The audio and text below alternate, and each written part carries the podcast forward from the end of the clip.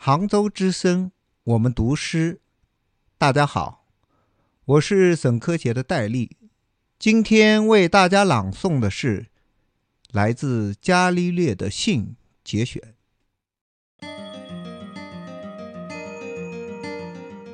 来自伽利略的信，在我小时候，也听说过很多伟大科学家的故事。他们有的勤奋执着，有的痴狂不绝，但我很快就发现，他们都有一个共同点：好奇。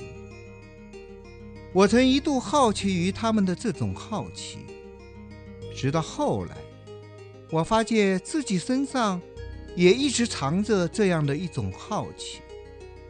我也发现，很多科学工作者愿意享受孤独。将一生都埋在寂寥的实验室和冰冷的数据图表里。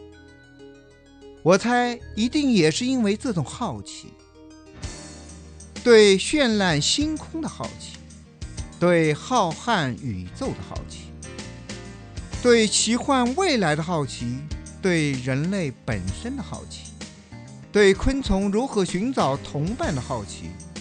对雨后清新气味的好奇，我常常想，每一次真理与谬误的更替，大概都来源于最初的好奇吧。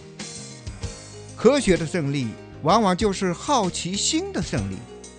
在漫长的几十万年里，好奇应该才是这个世界能够始终进步的第一推动力。